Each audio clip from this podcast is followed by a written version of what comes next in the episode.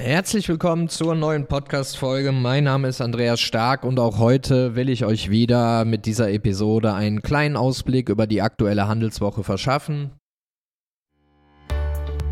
Willkommen zu einer neuen Episode von Trading Freaks.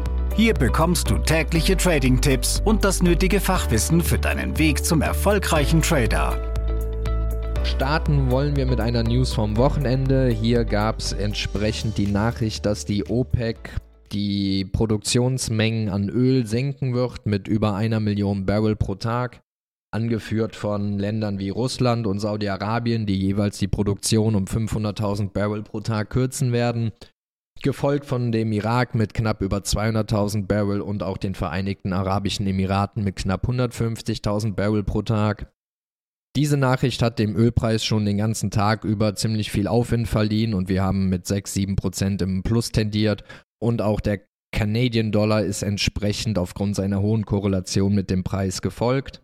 Über den Vormittag gab es dann größtenteils, mit Ausnahme von Frankreich, doch recht positive Einkaufsmanager-Indizes aus der Eurozone. Frankreich war hier leicht enttäuschend, aber Spanien, Italien, Deutschland und auch die Eurozone im Ganzen haben hier überzeugt mit den Einkaufsmanager-Indizes heute fürs verarbeitende Gewerbe, am Mittwoch dann für den Dienstleistungssektor. Die Einkaufsmanager-Indizes wurden dann auch nochmal am Nachmittag um 15.45 Uhr und 16 Uhr für die USA veröffentlicht. Diese waren insgesamt niedriger als erwartet. Und ich glaube vor allem die Fed wird sich hier über den Rückgang der Preise gefreut haben. Der Teilindex für Preise war unter den, Erwarte, unter den Erwartungen und sogar unter dem Wert von 50, was einen Rückgang im Vergleich zum Vormonat signalisiert. Der erste so richtig spannende Datensatz kommt dann direkt morgen früh um 6.30 Uhr. Hier kommt es zum Zinsentscheid in Australien. Die Reserve Bank aus Australia wird ihre Zinsentscheidung mitteilen. Und hier gehen die Meinungen der Banken ein wenig auseinander. Der Markt ist sich jedoch einig. Also der Markt erwartet zu 87% unveränderte Zinsen bei 3,60%. Hingegen erwarten Banken wie Goldman oder die Commonwealth Bank oder auch die Australia and New Zealand Banking Group eine Zinserhöhung um 25 Basispunkte. Auf der anderen Seite halten Westpac und UBS dagegen, sagen, die Zinsen werden morgen früh erstmal unverändert bleiben, dafür aber beim nächsten Meeting im Mai um 25 Basispunkte angehoben. Aufgrund der Einpreisung am Markt ist aktuell dann die Zinserhöhung eine größere Überraschung und sollte wohl für mehr Bewegung sorgen. Wobei wir natürlich auch wissen, dass je nachdem, wie das Statement ausfällt, selbst bei unveränderten Zinsen es hier zu guten Chancen und Bewegungen kommen kann. Am Mittwoch geht es dann direkt mit in der Nacht dem Zinsentscheid aus Neuseeland weiter. Auch hier erwartet der Markt größtenteils mit 89 Prozent äh, eindeutig, dass die Zinsen angehoben werden. Also im Vergleich zu Australien wird man in Neuseeland wohl laut Ansicht des Marktes die Zinsen nochmal erhöhen. Mitglieder der Zentralbank hatten zuletzt nochmal mitgeteilt, dass man weiterhin fest entschlossen sei, die Inflation auf das Ziel zurückzuführen. Die äh, Notenbank von Neuseeland hat hier einen Zielbereich, ein Inflationszielband von 1 bis 3 Prozent, wo die Inflation sich drin bewegen soll.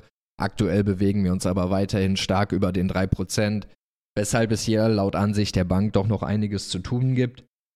Und auch das sogenannte Shadowboard eine Art Schattenvorstand der Bank, der jetzt nicht unbedingt sagt, was die Bank machen wird, aber was sie an ihrer Stelle tun sollte, spricht sich hier für eine Erhöhung um 25 Basispunkte aus.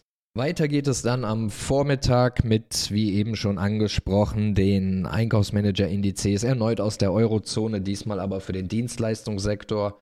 Und besonders spannend sollten hier am Nachmittag eben dieser EMI für den Dienstleistungssektor in den USA werden da die Fed aktuell immer noch drauf wartet und es auch beim letzten Mal extra nochmal erwähnt hat, dass die Preise im Dienstleistungssektor rückläufig sind. Hier sollte man also entsprechend dann auch um 16 Uhr auf den Teilindex der Preise achten. Zuvor gibt es dann noch um 14.30 Uhr einen meist nicht ganz so spannenden Datensatz vom US-Arbeitsmarkt. Hier werden die Erst- und Folgeanträge für die Arbeitslosenunterstützung gemeldet. Größere Bewegungen und etwas wichtiger sind meistens die NFPs, die jeden ersten Freitag im Monat gemeldet werden. Aufgrund der Tatsache, wie diese Daten aber gesammelt werden, kann dieser Bericht am Donnerstag doch schon etwas interessanter werden als sonst, da dieser die aktuellsten Daten zum Arbeitsmarkt beinhaltet. Das hat damit zu tun, dass die NFPs immer im Vormonat knapp vor der Monatsmitte gesammelt werden, was jetzt, wenn man zurückblickt, vor dieser ganzen Bankenproblematik lag. Die NFPs, die also jetzt an Karfreitag kommen werden, dies noch gar nicht berücksichtigen oder berücksichtigen können, weil eben die Sammlung vor dieser Problematik stattgefunden hat. Und hier vermutet man, dass der Markt im Gesamten ein wenig mehr auf die Daten am Donnerstag achten wird. Gleichzeitig gibt es dann auch noch um 14.30 Uhr die Daten zum kanadischen Arbeitsmarkt. Ja, wer schon was länger dabei ist, weiß auch, dass die meistens freitags kommen. Hier hat man sich in Kanada aber dazu entschieden, aufgrund des Feiertags am Freitag diesen äh, Veröffentlichungstermin einen Tag vorzuschieben. Gemeldet werden hier auch wie immer üblich die Veränderung der Erwerbstätigenzahl, die Arbeitslosenquote und auch Beteiligungsquote. Und wie gesagt, wer schon was länger dabei ist, weiß, dass es hier meistens auch deutliche Bewegung und damit Chancen gibt. Aufgrund des schon angesprochenen Feiertags, Karfreitag, wird der Freitag generell wohl eher ruhiger verlaufen. Hier ist es auch ein Börsenfeiertag. Ein wenig Zeit würde ich mir trotzdem nehmen für das große Event um 14.30 Uhr. Auch wenn die Daten nicht mehr die neuesten sind, könnte ich mir vorstellen, dass die NFPs trotzdem für Bewegung sorgen werden. Ja, die Fed möchte immer noch eine Abschwächung am Arbeitsmarkt sehen. Entsprechend wären schlechtere Arbeitsmarktdaten positiv für den Aktienmarkt und negativ für den US-Dollar. Und bessere Daten, also wenn die Non-Farm Payrolls höher ausfallen als erwartet und beispielsweise auch die Arbeitslosenquote besser ist als erwartet, was, wo man im Gesamten darauf schließen könnte, ja eigentlich positiv für die Wirtschaft ist, werden wir wohl Stärke im US-Dollar sehen und Schwäche in den Indizes, da dies nochmals bestätigt, dass die Fed noch nicht am Ziel ist und es hier doch noch einiges zu tun gibt, da sich ein starker Arbeitsmarkt auch immer positiv auf die Inflation auswirken kann. Am Aktienmarkt wird es diese Woche noch was ruhiger bleiben, bevor dann nächste Woche die ganzen großen US-Banken ihre Zahlen vorlegen und man dann so richtig in die Quartalsaison für das erste Quartal 2023 starten wird. So gegen Mitte, Ende nächster Woche kommen dann die ganzen Zahlen von Goldman, JP Morgan, der Citigroup und hiermit fängt so eigentlich dieser ganze Schwung und dieser ganze Start in die Berichtssaison an, die sich dann wieder bis Mitte, Ende Mai ziehen wird und wo wir jeden Tag volle Aktienkalender haben werden. Das war's auch wieder von meiner Seite mit einem kurzen Überblick über die aktuelle Handelswoche. Abonniert gerne diesen Podcast und dann würde es mich freuen, wenn wir uns in der kommenden Woche mit dem Ausblick dann wiedersehen. Diese Episode ist zu Ende. Abonniere diesen Kanal für noch mehr Trading-Tipps und schau vorbei auf tradingfreaks.com.